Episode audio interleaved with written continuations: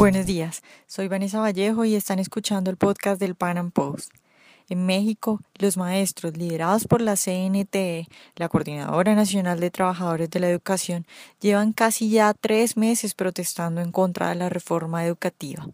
Las protestas ya han dejado víctimas mortales y decenas de heridos, y esta semana el gobierno, que durante todo este tiempo se había negado a la petición de los maestros de cambiar la reforma educativa, ha dicho que está dispuesto a revisarla con el objetivo de lograr un acuerdo.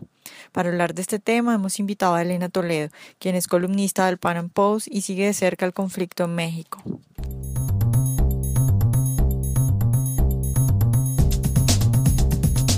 Elena, buenos días y pues muchas gracias por aceptar nuestra invitación. Muy buenos días, Vanessa, y un gusto estar aquí en el podcast de Pan Am Post. Bueno, Elena, lo primero que quisiera preguntarte es, los maestros en México llevan ya alrededor de tres meses protestando en contra de la reforma educativa. ¿En qué consiste esta reforma educativa que no les gusta a los maestros? ¿Cuáles son los puntos por los que la CNTE, eh, la Coordinadora Nacional de Trabajadores de la Educación, se opone a ella?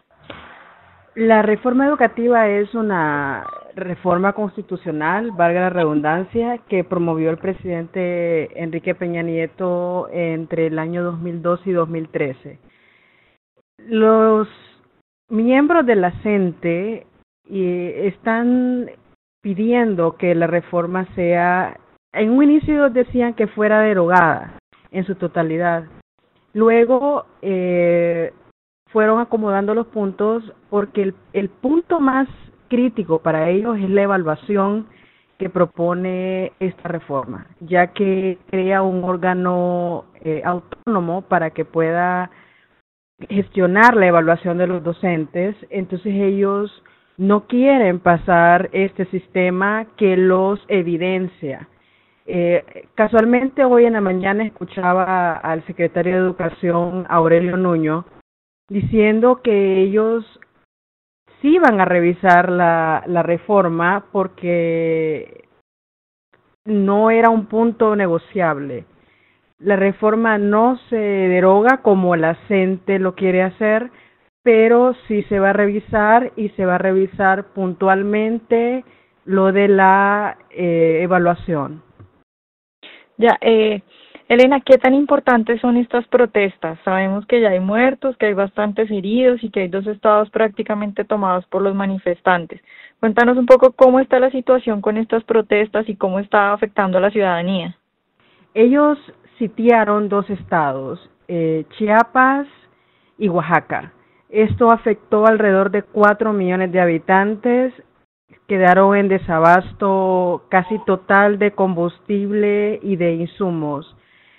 Eh, también se vio afectado todo el ciclo escolar de, de ambos estados, la economía, eh, empresas grandes como Walmart se vio casi al punto de cierre y el, gobierno federal ha tratado de abastecer por vía aérea, ya que todas las entradas a los estados en mención están bloqueadas. Ya han ido mermando porque aparentemente los protestantes han ido cayendo en un cansancio.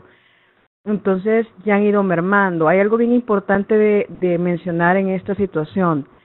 Las autoridades mexicanas han dicho que gran parte de estos eh, manifestantes no son maestros, no son miembros activos ni de la CENTE ni del Sindicato Nacional de Trabajadores de la Educación. Entonces, también hay coludidos políticos, también hay coludidos incluso miembros del Ejército Zapatista de Liberación Nacional, y todo esto ha colapsado estos dos estados, pero como vuelvo y repito, ya las manifestaciones han ido mermando porque los mismos habitantes que estaban participando de ellas, pues se ven afectados y, y esto seguramente es lo que ha colaborado para que se, se un poco el ambiente tan álgido que, que ha existido. Elena, y ante pues todas estas consecuencias y pues toda esta situación que ha desencadenado la protesta, eh, ¿tú cuál consideras que es la respuesta de la gente ante estas manifestaciones? ¿Sientes que los maestros en México tienen apoyo o que ya todas estas eh, pues malas consecuencias han hecho que la gente reaccione y de pronto rechace un poco esto? Definitivamente hay un rechazo general al, a estas manifestaciones, principalmente porque está el componente político, porque la gente, el ciudadano mexicano no la ve como una, protestas genuinas, porque en realidad lo que ellos piden a la reforma educativa es un mero pretexto para buscar otros intereses. Entonces, eh, definitivamente que hay un gran, eh, una gran reprobación por parte de la ciudadanía y por parte de los maestros, y es tan claro como que en el estado de Chiapas han logrado salvar el periodo escolar, dado que los maestros estaban acudiendo a las aulas de clase, más allá de las instrucciones que la coordinadora o la CENTE les estaba dando. Entonces, eh, definitivamente se puede ver que son protestas, que son movimientos eh, pseudo ciudadanos, que son movimientos con un fin meramente político, meramente eh, hasta terroristas, como lo hemos visto en las protestas muy fuertes que hubieron en Oaxaca y y no el ciudadano mexicano no está conforme con esto, no lo apoya y, y bueno, también ese es otro factor para que hayan ido mermando las protestas ya que no tenían el apoyo que ellos necesitaban para sostenerlas.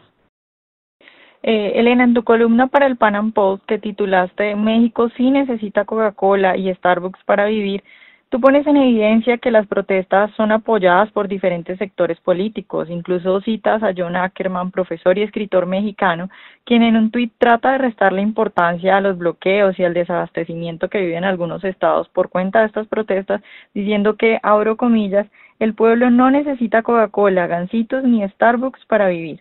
Cuéntanos un poco sobre ese discurso que tú con razón en esa columna criticas y que pues utilizan los líderes sindicalistas y políticos de izquierda para reivindicar este tipo de supuestas conquistas sociales.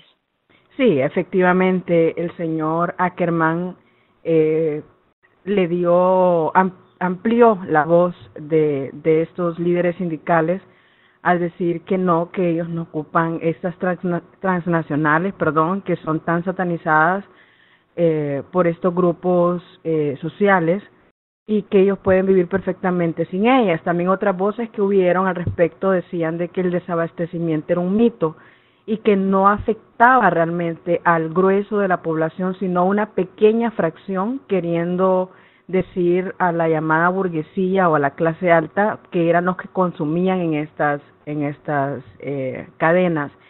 Eh, definitivamente hubo un desabasto.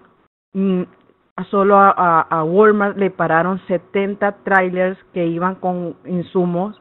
Los, eh, los comercios del gobierno estaban igualmente desabastecidos. Sabemos que, que también la gasolina, llega, los combustibles en general llegaron a, no tener, un día no tuvieron en, en absoluto estaban racionando las comidas, la venta de productos en general en, en los comercios y, y como no, si estaban bloqueadas las veintipico de entradas que tenía, por ejemplo, Oaxaca, no podía entrar eh, nada ni salir nada, entonces estaban totalmente paralizados.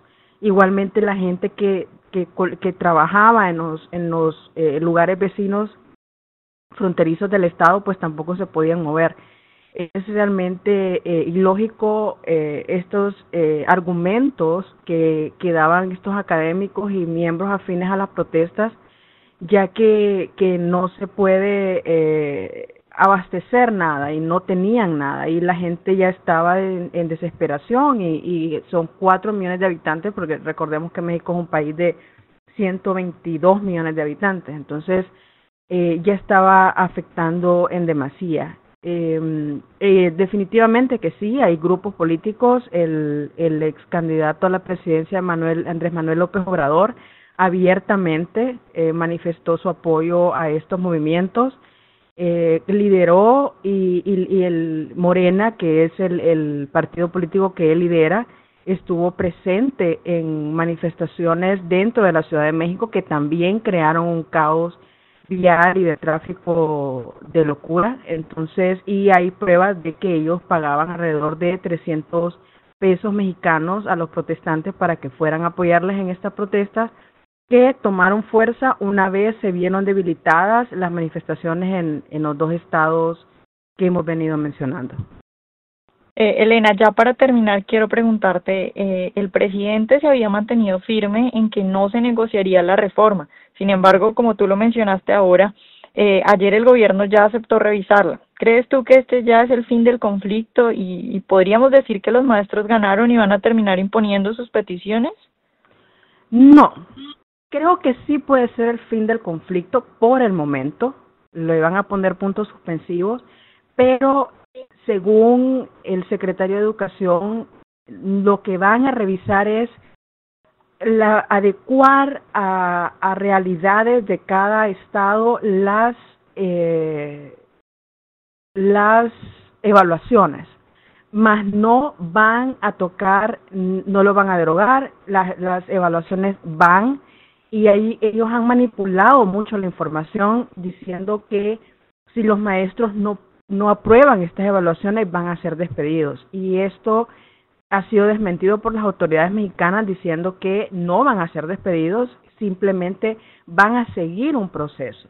Entonces, como vemos, es toda una manipulación, una tergiversación de la información y eh, no creo personalmente que, eh, que, los, que los sindicalistas y los coordinadores ganen la victoria como ellos la quieren, que ellos quieren definitivamente que se elimine toda esta toda esta parte de la reforma eh, y han también dicho de que la educación pública lo que quieren es privatizarla. También es algo que está tácitamente explicado en la en la reforma educativa en el texto donde dice que el gobierno se hará cargo en absoluto de toda la educación, de los insumos y de, y de demás eh, gastos, entonces eh, la, la, no van a ganar, no van a, ganar lo que ellos quieren, pero sí me parece que es una salida política muy adecuada en este momento, ya que eh, tiene muchas áreas de oportunidad para mejorar eh,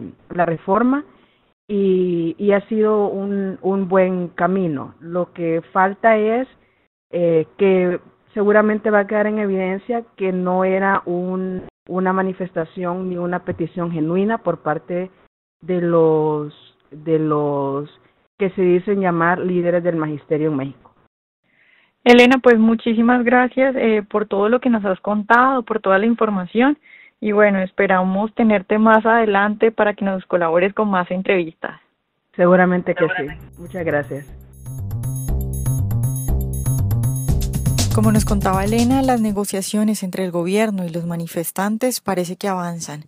Sin embargo, en mi opinión, es muy mala señal que grupos de presión logren acumular tal cantidad de poder.